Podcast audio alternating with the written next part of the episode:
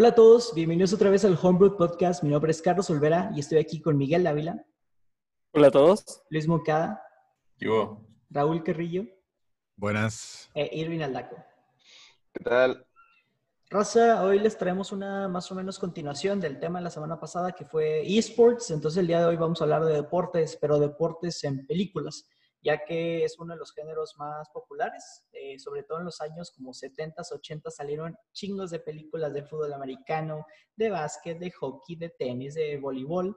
Bueno, creo que voleibol casi nos han salido, ¿eh? eh de las olímpicas, gimnasia. De voleibol. Desgraciadamente, pero sí. Este, entonces queremos hablar un poquito del tema de qué tipo de películas de, deportes hay, porque pues, tienes las de las biopics, tienes las de drama, tienes las de comedia y tienes un desmadre de cosas, ¿no? Entonces, eh, empezando una muy sencilla, ¿cuál es su película favorita de, deportes? Yo les gano. Ay, güey, ¿cómo que tienes ganas, güey? Pues, les gano con esta peliculona. Te voy a decir que no, pero no vamos a... No era competencia, güey. Es Odi, el basquetbolista, güey. Tómala. Ah, ya cállate. Ya perdiste.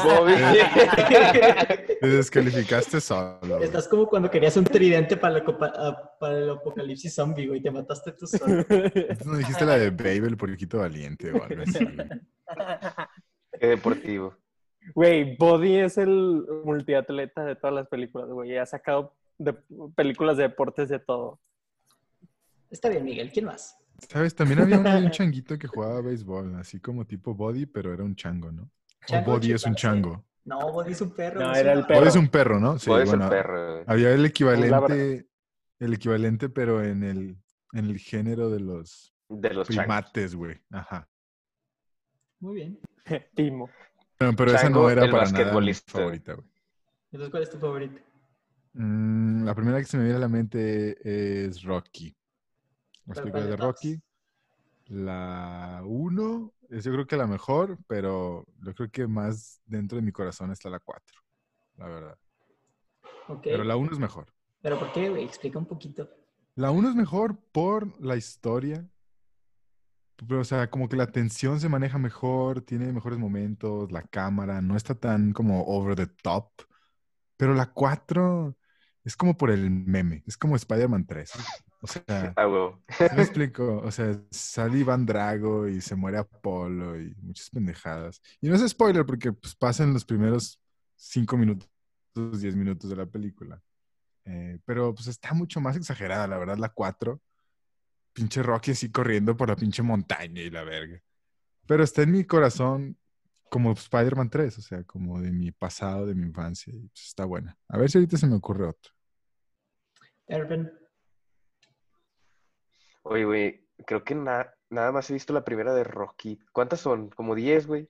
No, güey, son como 4 y luego las de... No, son como 6, güey. ¿Son 6? Son 6 de Rocky. O sea, sí sabía que eran un putazo de Rocky, güey. Ah, Yo solamente he visto... O sea, en esas 6 no vienen las de Creed, güey. No, son 6 más las de Creed, creo. Creo. O 5 más las de Creed, no sé. Qué jodido, güey. Casi es la. Ahí te va, ahí te va. Es Rocky, Rocky 2, Rocky 3, Rocky 4, Rocky 5, Rocky Balboa y las dos de Creed. Exactamente. Suena como un buen maratón, güey. O un mal maratón. Pero no sé si valdrá la pena, la verdad, güey. La misma película 10 veces, y la verdad. Básicamente. Creo que la 3 es la buena, ¿no? Porque es cuando pelea contra el ruso y es la canción de Eye of the Tiger. No, la 4 es cuando pelea contra el ruso. La 3 es cuando pelea contra, no sé, un negro. ¿Y cuál es la del Eye of the Tiger? La del ruso, ¿no? La primerita, ¿no? Eh, se me hace que la de Eye of the Tiger es la del ruso. Ah. No, la primera es la de Gonna Fly Now, cuando está entrenando el montaje y sube corriendo las escaleras y levanta los bracillos. La de tiriri, tiriri. Ah, sí, es cierto. Sí, la de la 4 también es la de Ah, no, bueno, no voy a contar ahorita. Voy a ahorrar, ese, sufrimiento, güey. ¿Pero cuál es tu película, Irving? Ah, cierto, cierto, volvemos al tema. Este, pues no sé, güey, como que tengo tres, así en diferentes timelines.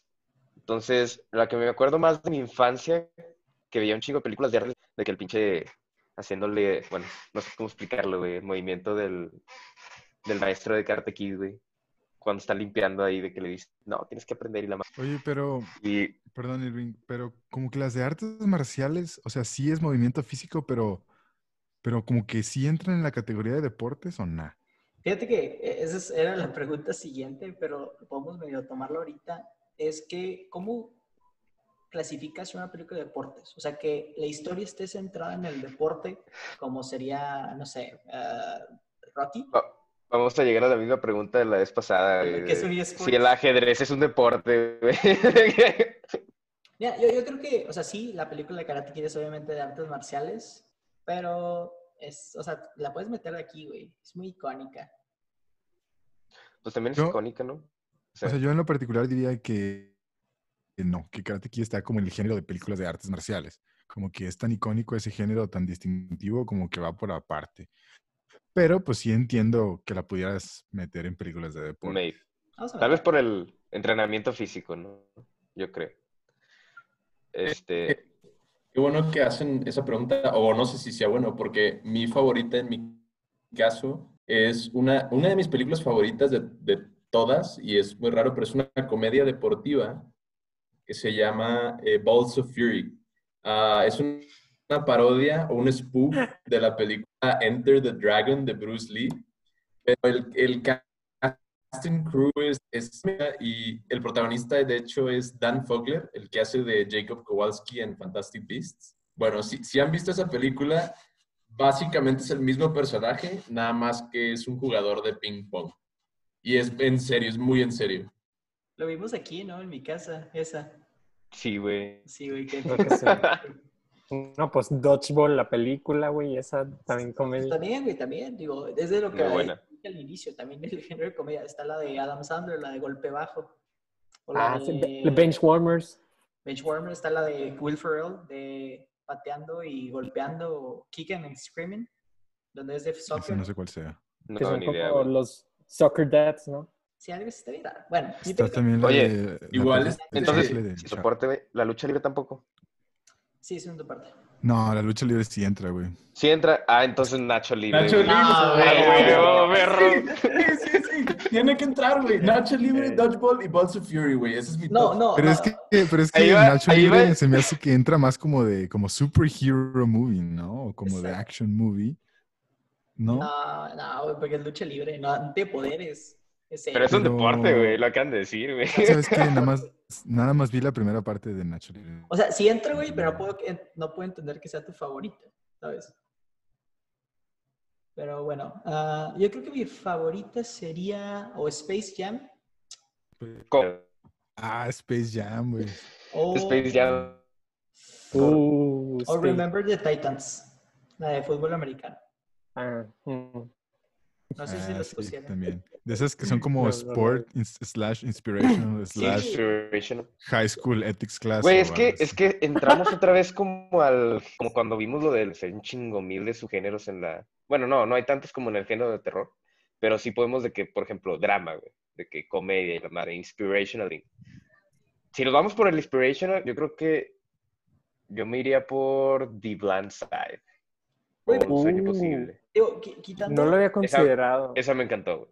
si, si quitas la parte de, de comedia, casi todas las de deporte son inspiracionales, porque tienen muchos Sí. tropes y clichés. Yo, yo hice así como unas anotaciones de cuáles son los típicos. Una de ellas es los típicos aplausos, güey, del público, ya sea para animar al jugador que está perdiendo o para el equipo o cuando llega, no, no, el slow clap de... Eh, uno muy clásico es, es el de la película de Rudy, cuando Rudy entra al campo de juego todo mundo dice Rudy, Rudy, Rudy. Eh, el segundo tropo cliché es el típico del underdog. Tienes a tu Rocky Balboa, tienes a tu Rudy, Remember the Titans, ah, la de los pequeños gigantes, la de Whip It. O sea, básicamente muchas películas de deportes tienes el típico underdog. Otro es el tema de racismo. Muchas veces intentan como que luchar con el racismo de, ah, es el nuevo jugador negro, ¿no? O es el coach negro. Entonces, como que a ver cómo se acopla. eh, O, ¿sabes qué? Son niños que bulean, pero a través del deporte encuentran como que la hermandad. Eh, el otro es el de coach, que el coach siempre es de que, con madre, güey. O sea, es de que, o bueno, tienes a dos. El coach que es el hijo de su puta madre, como el de Karate Kid. El de... el de Mr. los- Miyagi. No, güey, el ¿Miyagi otro. El el otro. El malo. Ah, El que les decía, pártele la pierna y el vato. Ah. ¿Quién? Jackie Chan, güey. No, No, güey. mames. El maestro, el villano de Karate Kid, güey.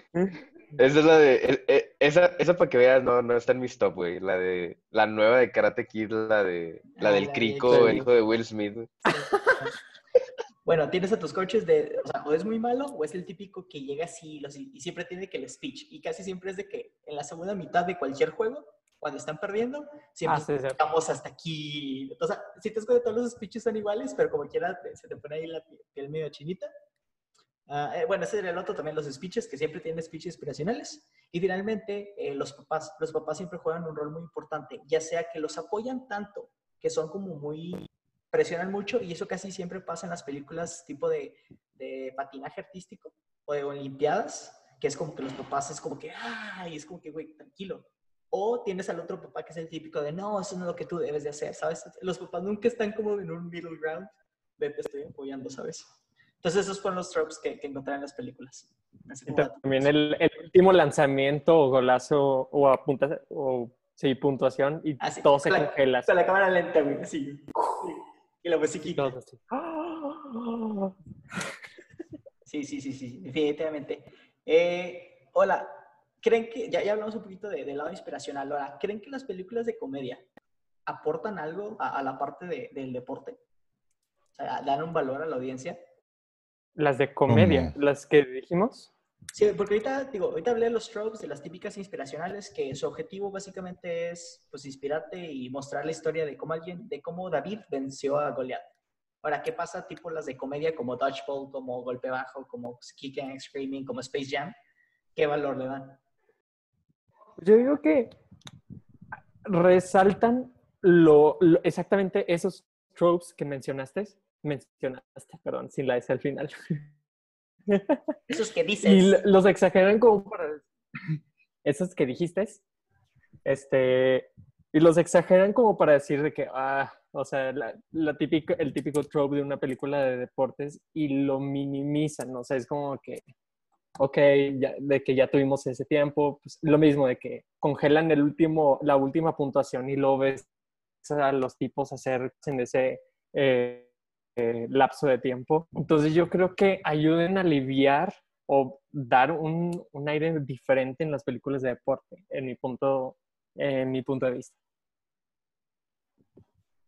Yo creo que sí, eh, sí aportan porque pueden ser como un puente para las personas que no son completamente fans de los deportes. Por ejemplo, yo, yo cero fan de los deportes, no veo los deportes en la televisión, pero el género de comedia deportiva es uno de mis géneros favoritos de películas, como ya mencioné, unas de mis favoritas.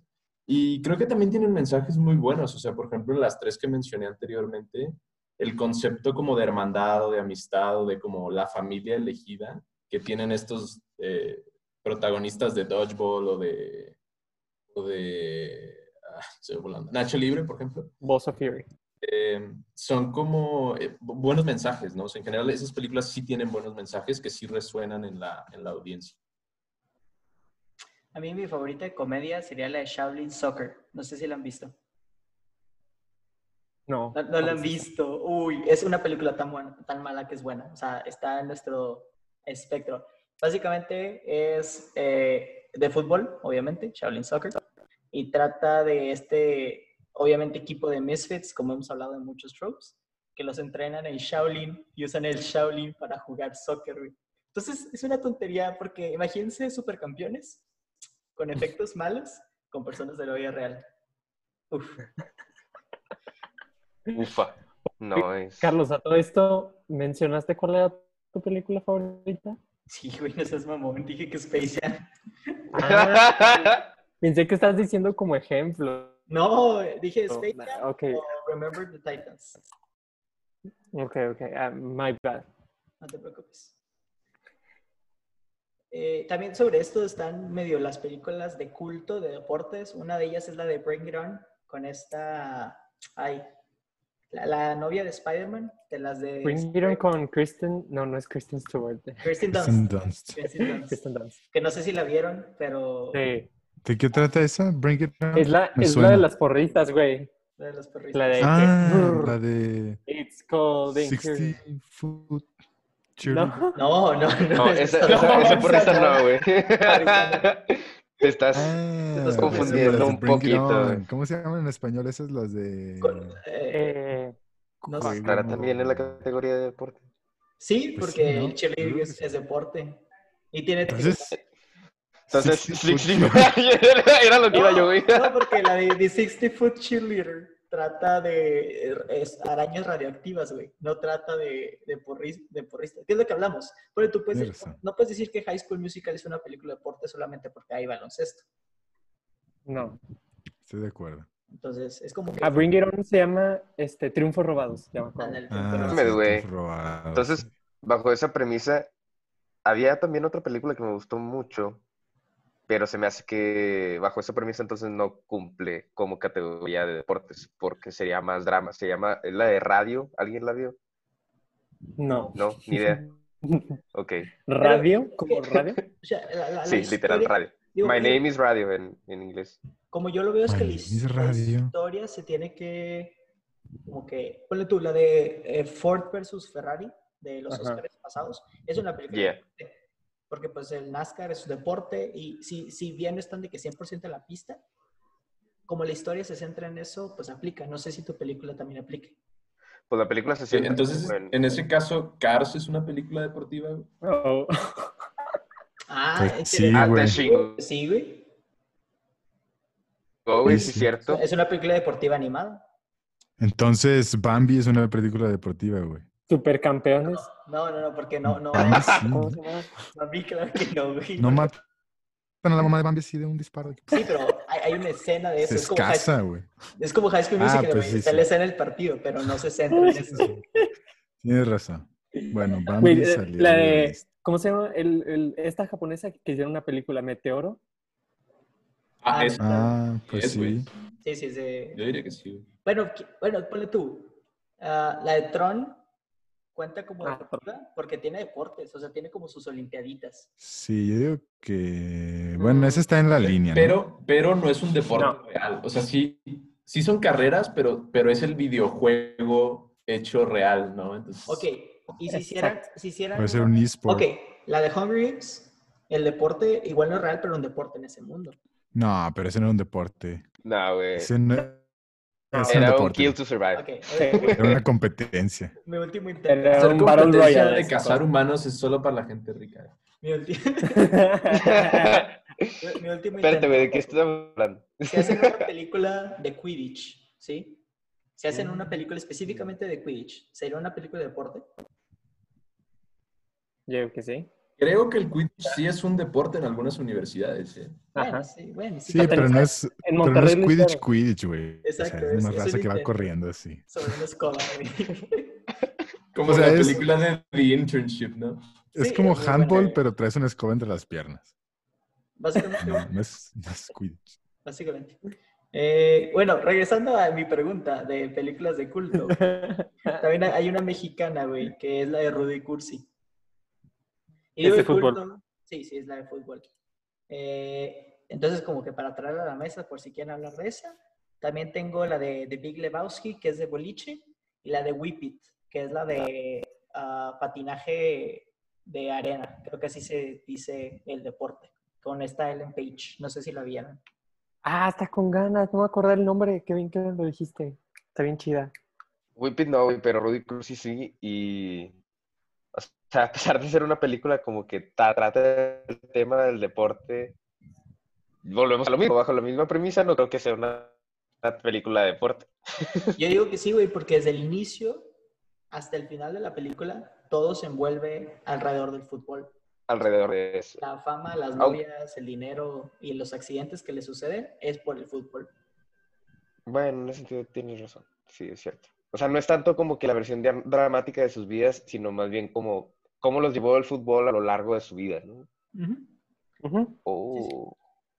Eh, Yo, yo diría que la de, de Big Lebowski, para mí, tal vez no la considero una película deportiva, aunque algunos tags sí dicen de que eh, crime, eh, crime drama sports, algo así. Pero yo siento que el boliche en esa película juega un papel tan de fondo y no es esencial a la trama en sí. Eh, De hecho, ni siquiera me acordé que tenía ese aspecto la película. O sea, cuando la leí me, me llamó la atención, pero no, yo no me Sí, yo tampoco pienso que The Big Lebowski sea una película de deporte. güey.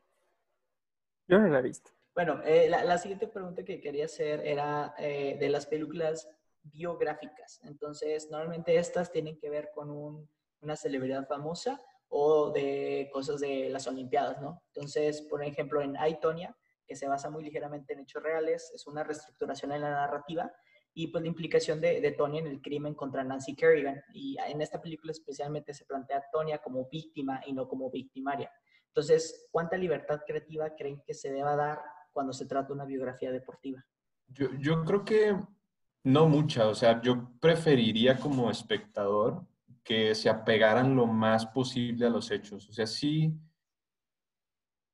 creo debe haber un, un campo muy pequeño para interpretación o dramatización, pero como dices, darle una completa reestructuración nada más para empujar una narrativa que no fue real, yo creo que es muy engañoso. A mí no me gustaría como espectador ver eso. Aunque sí admito que si quieres realmente algo fiel, pues puedes ir a ver un documental. Entonces, a final de cuentas, pues si te, si te quieren entretener y tú vas bajo entendimiento de que nada más te vas a entretener y no informar, pues también se vale. Pero creo que sí hay que como que dejar muy claro, a lo mejor al inicio, que pues no es una historia basada en hechos reales, basada siendo la, la palabra clave, ¿no? Qué dato curioso, mucha gente en el medio ni siquiera considera los documentales como, o sea, más bien consideran los documentales como ficción, ya que siempre son vistos desde los ojos del director, desde los ojos de la cámara y de la narrativa que ellos cuentan. Un ejemplo muy claro de esto son los documentales de ay, el, el americano Moore, ¿cómo se llama? El que siempre hace documentales criticando a Estados Unidos. Michael Moore. Michael Moore, que si bien sus comentarios están divertidos y así, pues siempre son vistos desde su perspectiva haciendo quedar mal a Estados Unidos. Entonces, así como dato curioso. No, pero pues los libros también y las publicaciones en periódicos y todo, ¿no? Sí, sí. O sea, es, eh, y ahí a lo mejor filosóficamente sería interesante ver cuál es la verdadera distinción entre la ficción y, y la no ficción. Em, yo contestándote a Timothy, se me hace que yo voy más por el lado de me da igual si se toman libertades o no. O sea, cuando va a ser una película, pues va a ser una película por, pues porque es una expresión artística de parte del director, de los actores y más allá del contenido, hay muchas otras cosas dentro del medio cinematográfico que puedes disfrutar, aun si la historia es no está nada pegada a la realidad, ¿no? Yo estoy con, con Roy en este punto, Monks. Este, siento que es, digo, si tú quisieras hacer, no, no tú, ¿verdad? Pero tú como persona, quieres hacer una historia de, de Tonya como fue realmente, tienes toda la libertad, así como las personas tuvieron toda la libertad de hacer esto. Y está padre porque le agrega igual contextos a la narrativa. Algo que yo siempre estuve súper en contra, no es una película de deportes, pero la serie de Luis Miguel, nunca la quise ver porque fue aprobado por Luis Miguel, güey. ¿Qué persona gustaría ver o sea, tú sabes que todo lo que cuenta Luis Miguel, obviamente es visto como que él es el rey todo el mundo le hizo algo malo, porque pues nadie se gusta ahí ponerse frente a la fama de que, güey, ve todo lo malo que hice. Entonces también intento evitar mucho las películas o series que fueron aprobadas por la persona que apareció en ellas, como para evitar ese sesgo de, de información.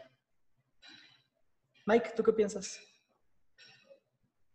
También, o sea, la verdad siento que, o sea, como dicen, que cada director tiene su, pues, su libertad de hacer lo que ellos piensan hacer. En realidad, la historia nunca sí va a estar visto desde un punto favorable, aunque también, o sea, hay veces que ponen al protagonista o a la persona que están haciendo la, la, pues biografía este, con aspectos negativos, pero yo creo que muchos de esos aspectos son maquillados y que realmente o no sucedieron o sucedieron pero de una manera muy diferente.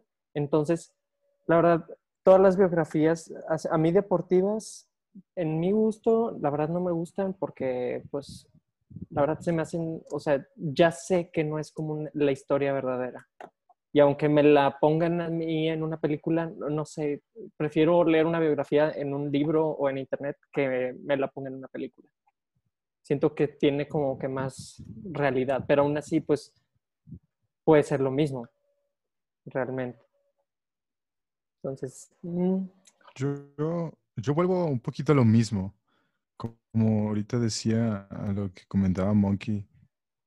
em, cuando hay un evento muy impresionante, no sé, una guerra, mm, que alguien gana un campeonato, y ya sea un evento muy rápido o un e- evento muy largo, o sea, va a ser muy difícil que las mismas personas que los vivieron esos eventos, ya sea deportivos o de otra cosa, incluso las personas que los vivieron en el día a día, no porque lo hayan vivido van a ser eh, espectadores fidedignos. Yo creo que estamos acostumbrados a pensar que la persona que vive, lo, digamos, una guerra es más fidedigno que la persona que estaba haciendo el documental. Pero no necesariamente. O sea, si nos ponemos a pensar en nuestra propia experiencia, ¿cuántas veces nos suceden cosas a nuestro alrededor y de todo lo que sucede solamente alcanzamos a, a procesar muy poco? Entonces, como que incluso la misma historia factual podría, podría terminar siendo una ficción también. Eh, una ficción que se ha ido solidificando porque las mismas personas dicen, ah, pues a huevo, esto fue lo que pasó. Entonces ya todo el mundo empieza a repetir eso a la verga y, y pues ya piensan que sí fue factual. exactamente. Y Es la frase de que A lo la que historia se veo cuenta desde el... es que las biografías son como... Perdón. dale, Mike, dale. Nada, no te crees. Bien que,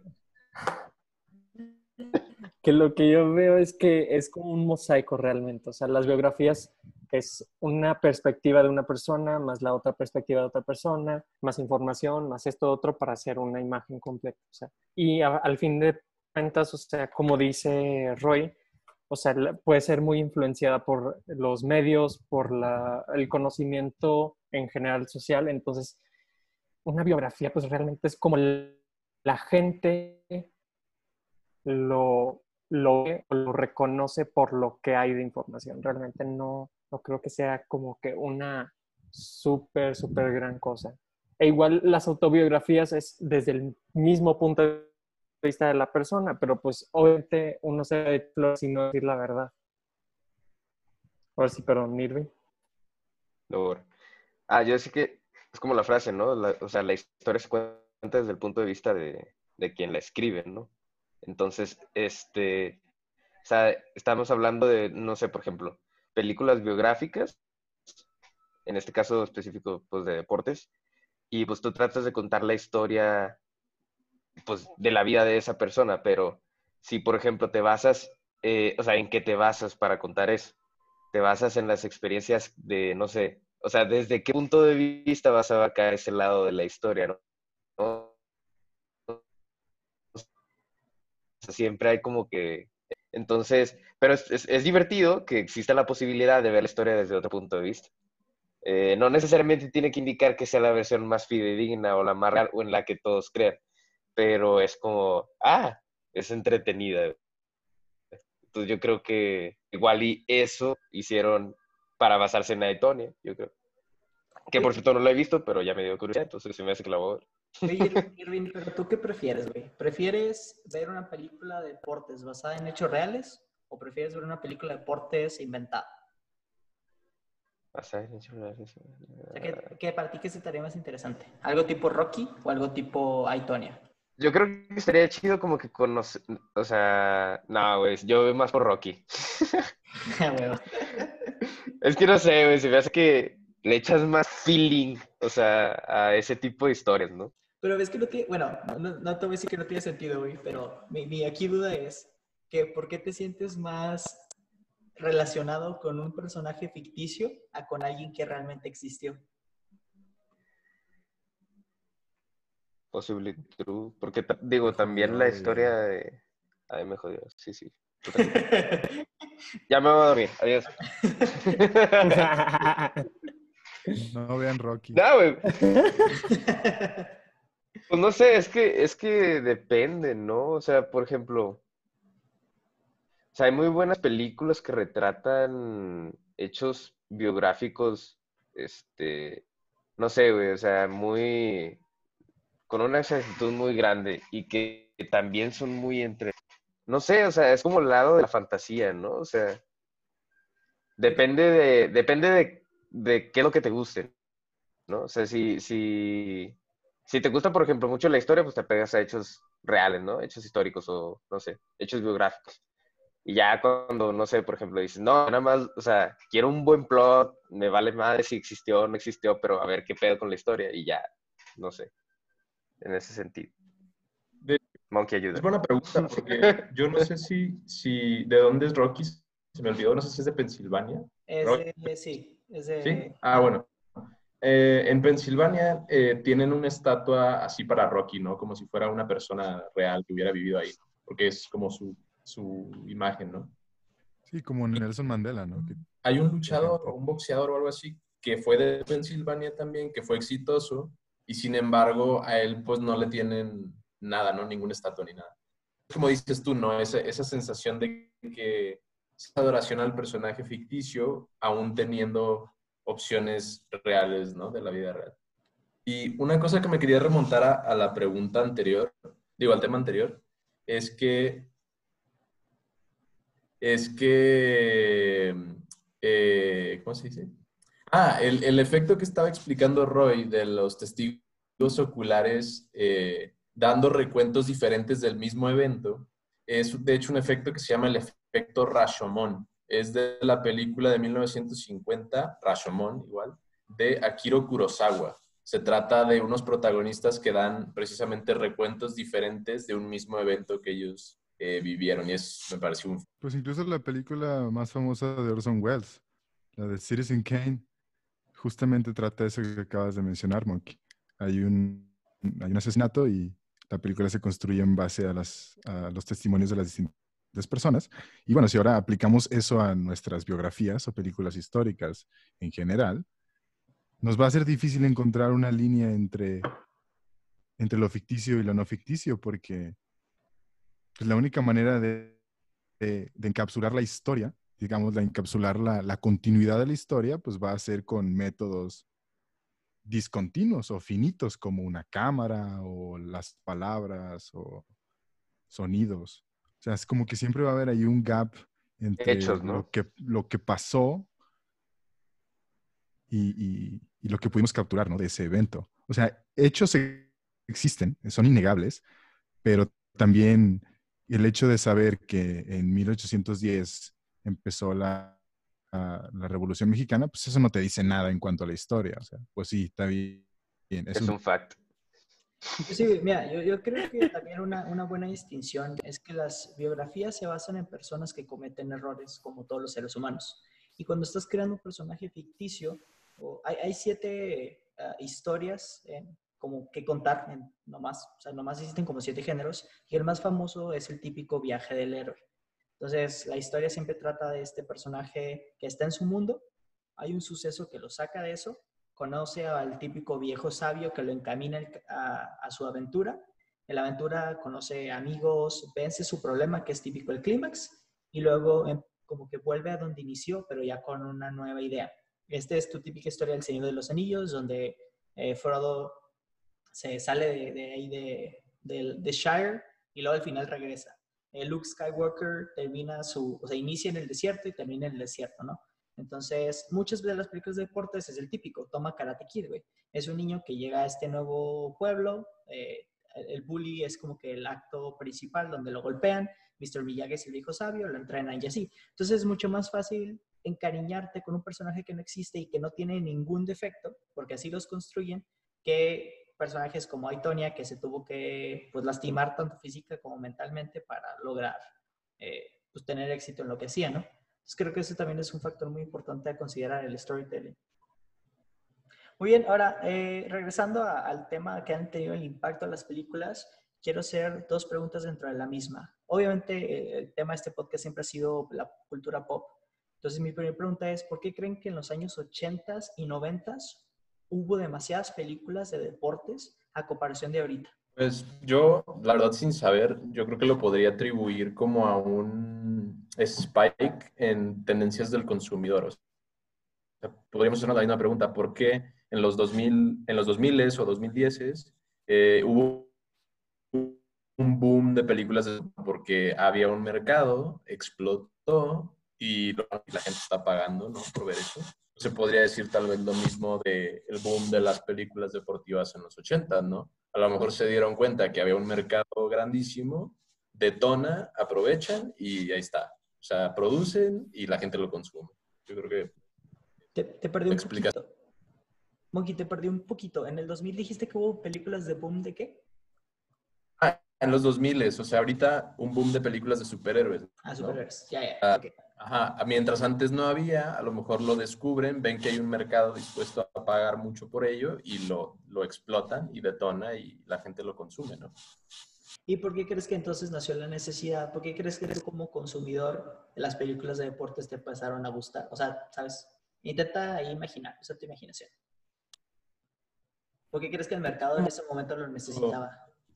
Ajá, o sea, yo, yo creo que ya lo he dicho varias veces en este canal. Muchas veces con la cultura pop, con el entretenimiento, es aspiracional, meramente aspiracional. O sea, puedes ver la historia del personaje o ver un personaje en específico y decir, yo quiero ser como él, o me quiero parecer, o, o, te proyectas en él, ¿no? Sientes una realización personal al ver que ese personaje X o Y tiene éxito. O sea, sí, sí creo que tiene que ver mucho con las historias de héroes. O sea, bien me podrías decir eh, mitos clásicos, ¿no? Zeus y eh, Hércules y demás, es lo mismo. O sea, antes pues, también era aspiracional. O sea, la gente seguro quería ser Hércules y la madre. O sea, la gente quiere ser el héroe, ¿sabes? Y quiere, pues no sé, sentirse proyectado en pantalla. Yo tenía una teoría, pero no sé si sea, o sea, yo lo que pensaba es que, por ejemplo, la primera vez que Estados Unidos fue un host de las Olimpiadas fue en 1984 en eh, Los Ángeles. Entonces, yo sé, este, yo siento que eso pudo haber sido como que una, o sea, para que la gente dijera de que, ah, deportes y que se estuviera emocionando entonces, pues sí, o sea, puede que eso haya detonado este, que haya, eh, existiera este mercado, como dice Luis, en el que las personas dijeron de que, ah, deportes, y empezaron a buscar, ver diferentes deportes debido a las Olimpiadas, etcétera, este, y por eso tuvo ese boom, porque, y también tuvieron otro host, o sea, hostearon otros, otras Olimpiadas en 1996, en Atlanta.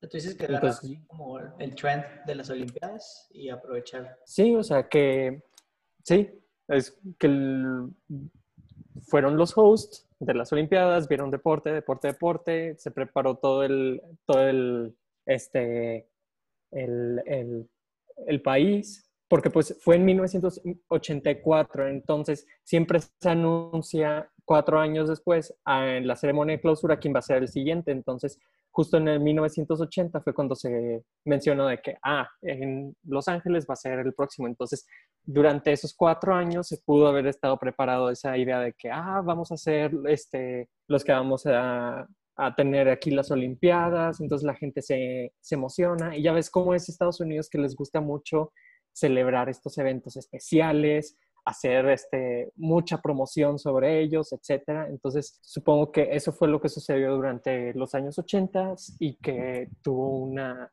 una, pues sí, una gran atención hacia el deporte y que pues por eso se empezó a generar películas. Muy buena teoría, muy buena teoría. Te voy a dar un 8 de 10 a esa teoría. Roy Irving, ¿tienen sus teorías también? Yo, yo creo que yo creo que no sé, güey. Como que hablando así como de las brechas generacionales, güey. De, no sé, por ejemplo, generación, generación, no sé, los millennials, los boomers. Este, como que para esas fechas, güey, para 1980, 1990, venía como que, no sé, las generaciones de ese entonces iban siendo educadas así como en trabajo duro, güey, que venga, valores y la madre, o sea, ten tu base de que ten tu familia, ten tu casa, trabaja duro y la madre.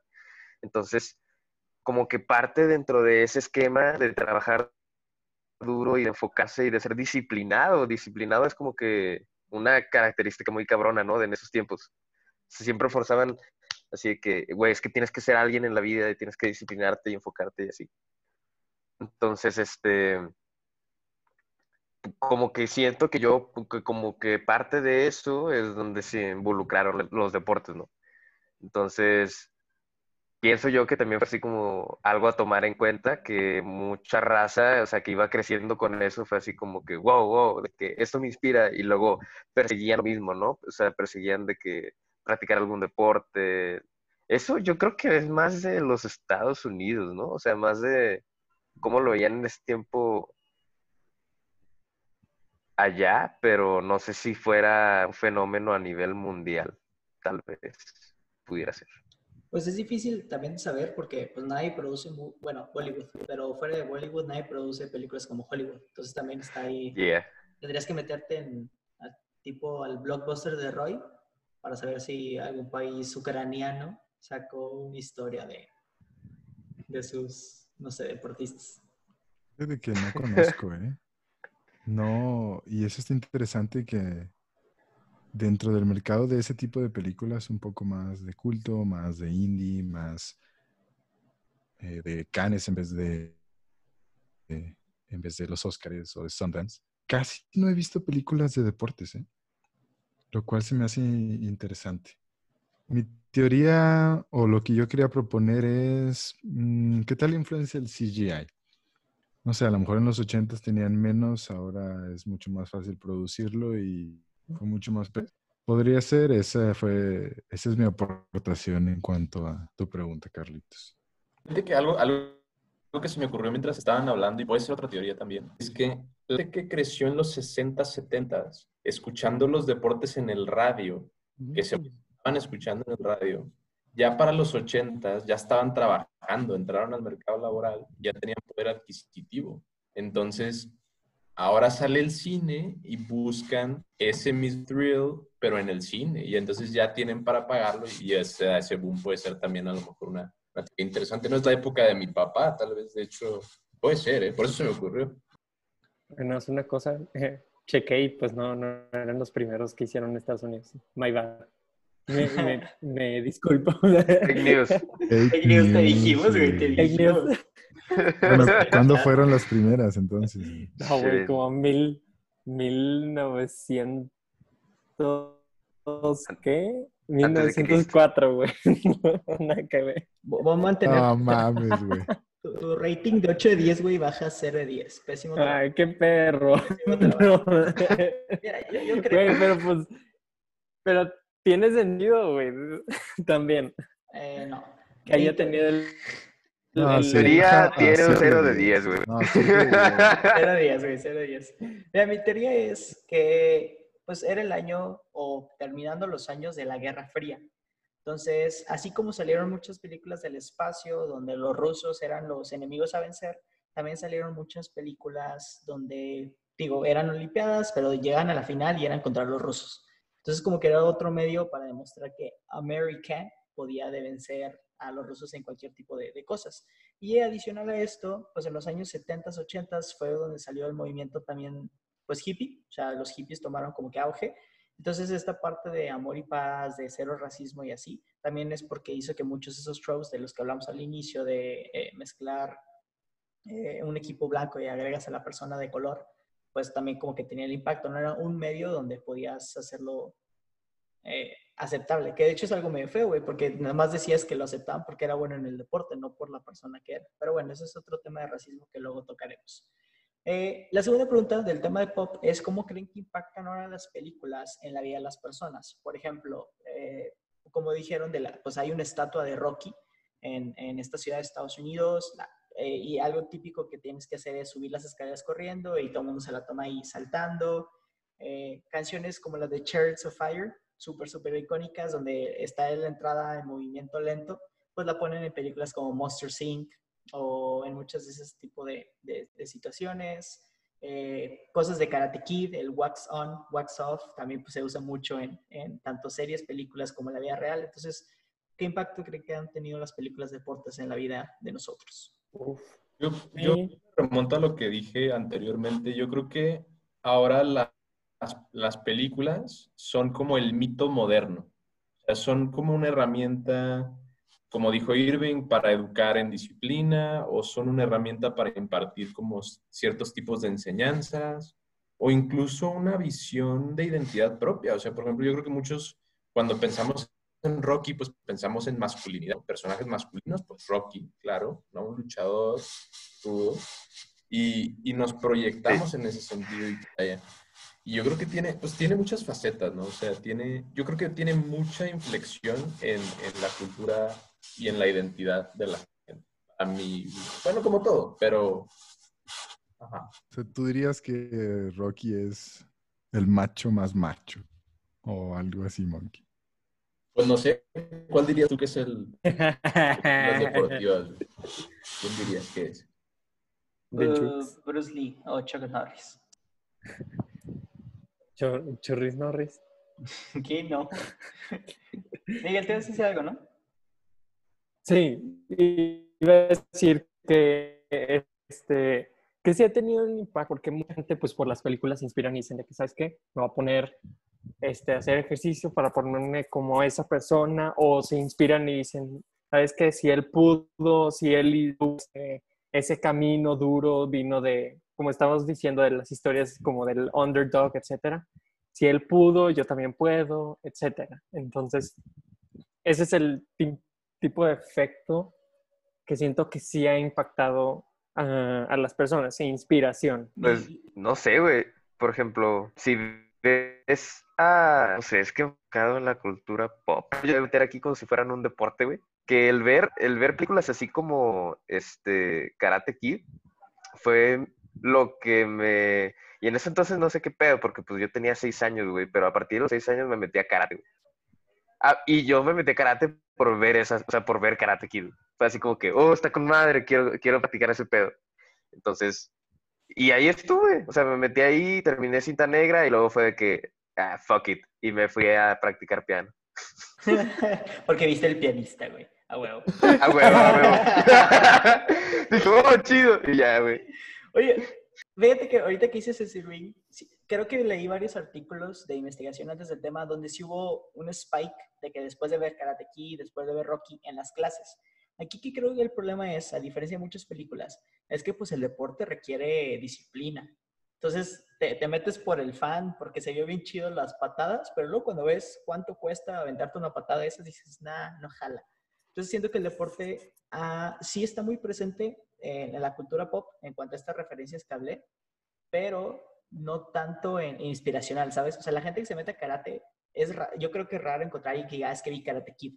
O sea, ellos se metieron porque, ah, o sea, porque les gustaba el karate y resulta que también les gusta la película, ¿no? O igual les gusta la película porque dicen, ah, güey, ese ni siquiera es karate. O sea, el vato, esa patada que se aventó al final, ni siquiera es legal, ¿no? Entonces, Digo, esa es mi opinión sobre cómo el deporte aplica la cultura pop. Como que te gusta el inicio y quieres ser jugador de, fútbol americano después de ver la película de, de Blindside. Y luego cuando te empiezas a pegar los chingazos o como Miguel se rompe el dedo, dices, no, no mames, iba a llegar a eso. Ya van a empezar, güey. Esta era toda una trama, güey, para llegar a cómo te rompiste el dedo. Oye, fíjate, voy a hacer una pausa publicitaria. Esto es un complot. Cuenta, cuenta cómo te rompiste el dedo, por favor. No, prefiero no hablar de esas desgracias. Mejor les cuento otra. Ay, no me hagas eso, güey. Casi pierde el dedo, güey. ¿Qué? ¿Qué? No, no, no, no. Hablemos de que tuviste la, tuviste la, motivación de, entre, de entrar a entrenar americano, güey. Sí, Después de, no sé, ¿habías hecho algo deportivo antes del americano? Que nada, sí. nunca, güey. Básquetbol. Básquetbol. Hacía, no. Porque viste Pero mira, yo... mira, pues yo realmente a mí no me gusta el americano, pero... ¿Cuál fue tu drive, güey? ¿Cuál fue tu drive? Eso sí me intriga. O sea, la verdad, fueron dos personas, fueron Mateus y este Eutiquio. Los dos teníamos, justamente éramos las únicas almas vivas en el TEC que teníamos libre a una hora. Entonces, durante todo ese semestre me llevé muy bien con ellos. Y los dos, bueno, ¿quién era?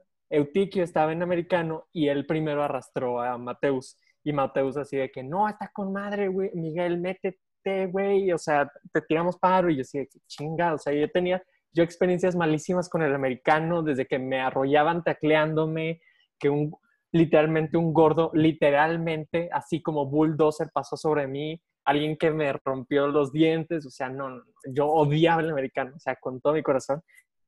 Y fue eso como que, güey, es que te va bien. Y yo, chingado. Y pues me metí y duré cuatro días nada más, este, porque en el cuarto día fue cuando me ta- fracturé tacleando un domi. Fue Para tu que día sepa de... toda la gente. Para que todo Para que todo México escuche, güey. las peluches se entere. Sí, al peluche. ah, pero ahí les va Güey, la otra anécdota, güey. Yo en, es- en Canadá, güey, me sentía, nos fuimos a esquiar una, a, a esquiar una vez eh, con un grupo y yo dije que sí, voy a probar el snowboard porque, güey, el, este güey, el hawaianito que, de Disney que, era- que surfeaba y luego hacía snowboard, güey. ¿El de Jamaica bajo cero? Creo que sí. Ajá, dije que a huevo, pues si él, ese güey pudo, yo también, güey. Entonces, pues ahí voy, güey. Entrenamiento, güey. Era la primera hora, güey, y nos están diciendo que den vueltas así, güey. Güey, vueltas. Me rompo la muñeca, güey. Estás muy Güey. Estás Qué curso. Se mandó al, se mandó al carajo ese viaje de esquiada, güey. y Estuve después cuatro horas buscando, andamos en la vil montaña y luego yo llegué y a todos mis amigos de que, güey, estuvo con madre, ¿por qué no? fu-?" Ah, ok. La sufrí un chingo, ¿sabes? Pero sí. Bueno, Tengo mala que experiencia con nuevos deportes. el deporte eh, No requiere habilidades. No posees, güey. No pasa No, para básquetbol sí puedo, pero pues, hay unos que no, realmente. El punto, la moraleja es no jugarle al alberca.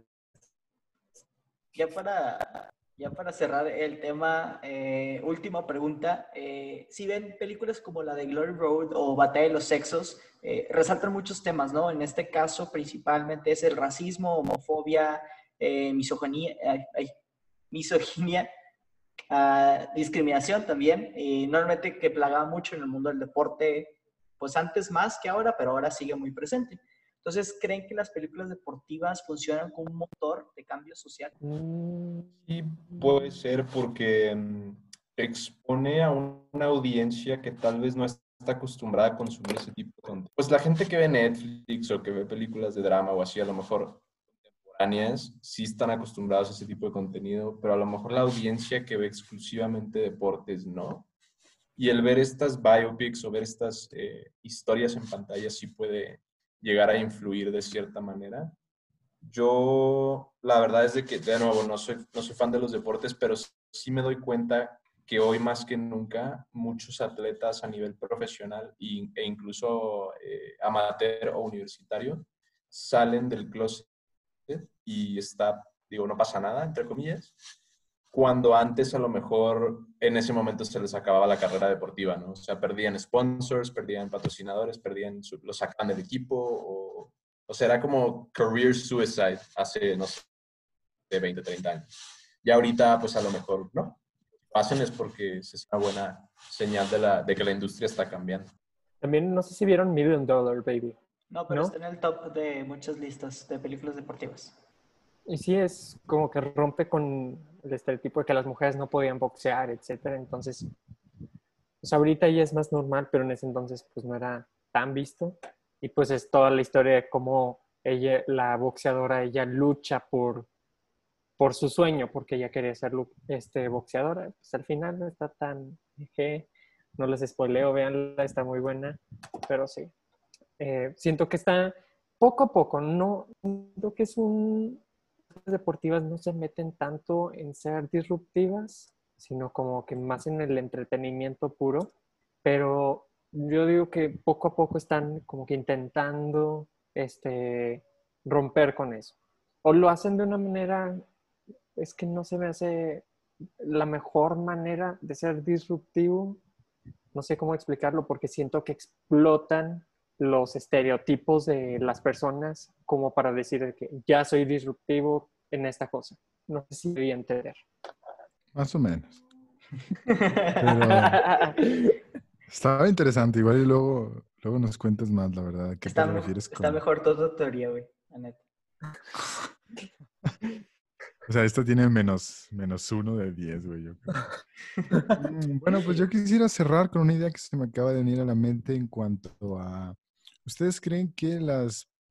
O más bien, yo creo que las películas deportivas casi siempre se centran en deportes, eh, digamos, o profesionales, me parece.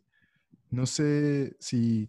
Tal vez me gustaría ver una película, no se me viene ninguna mente, donde el deporte sea central, pero no sea un deporte organizado. O sea, sea simplemente por el afán de hacer deporte, digamos, el deporte fuera de la competencia.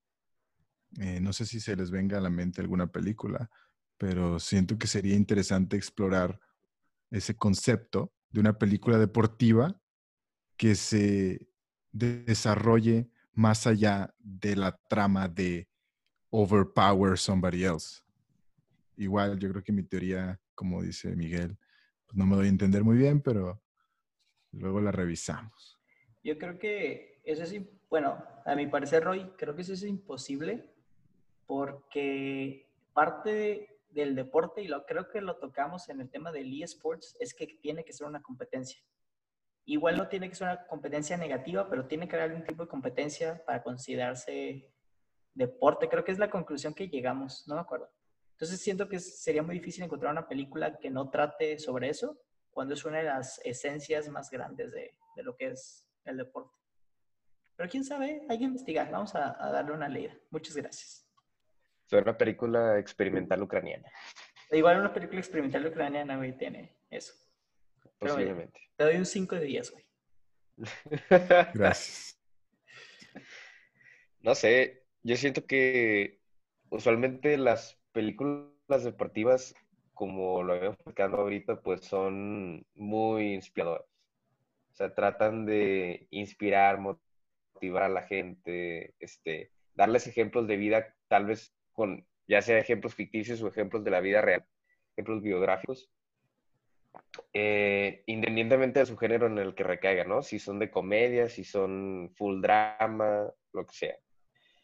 Y pues pienso que si puedes realizar una historia, así como las películas que comentaron, la de The Glory Road o Batalla de los Sexos, que te inspire a demostrar como que el increíble rendimiento, no sé, físico de las personas, independientemente de su origen, su orientación sexual, su color de piel, ideologías, este, o sea, que sean más libres, este, pues definitivamente es un avance muy significativo ahí en cuanto a la disminución de la misoginia, la discriminación en el mundo del deporte, pienso yo.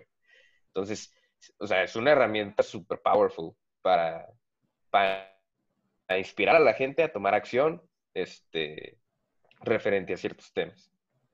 Y, ah, Ah, Se murió, güey. Se acabó la pila, güey. Se acabó la pila, qué triste. Bueno, para los que nos están escuchando, Irving se acaba de desconectar de la llamada, entonces eh, vamos a esperarlo. Yo para, para cerrar la, la idea, siento que las películas de deportes, así como cualquier otra película de su género, muchas veces va a caer en esos clichés o tropes o de lo que terminas esperando. O sea, esperas que una película de terror te asuste, esperas que una película de acción te emocione, esperas que una película de deportes pues te dé algo inspiracional, ¿no? Entonces, si bien es un muy buen medio eh, para ex- explorar estos temas de, de racismo y misoginia y todo eso, también como dice Roy, estaría padre que, que salga alguien y trate una película de deportes, pero vista de un lado diferente. Así como, no sé, hablamos de Jordan Peele, que está haciendo estos experimentos en, en las películas de terror, eh, Marvel, que vino a, a mover todo el género de, de películas de superhéroes, entonces estaría padre que llegara alguien a, a que nos dé una película de deportes diferentes. yo sí pienso que las películas de deportes han estado muy mandadas al abandono en los últimos tiempos. Entonces, pues sí, la verdad, espero con todo mi corazón que, como tú dices, Carlitos, que venga alguien en, estos, en estos siguientes años. Muy bien, pues este fue el tema de hoy. Si alguno de ustedes tiene una opinión similar a nosotros o quiere darnos opinión, pueden dejarlo en los comentarios del post del tráiler del episodio y o mandarnos un mensajillo por ahí. Esto es todo por hoy. Muchas gracias por escucharnos. Si les gustó el episodio, no olviden compartirlo con sus amigos y dejarnos una reseña en Apple Podcast para ayudar a crear una comunidad más grande. Nos pueden encontrar en Twitter como arroba homeproof-p o en Facebook e Instagram como arroba hmbpd. Ahí pueden comentar, darnos sugerencias, hacernos preguntas e interactuar con nosotros. Estamos en todas las plataformas para escuchar podcast. Te vemos el siguiente martes con un nuevo episodio. Nosotros somos Miguel, Luis, Raúl, Irving y Carlos. Nos vemos en la próxima.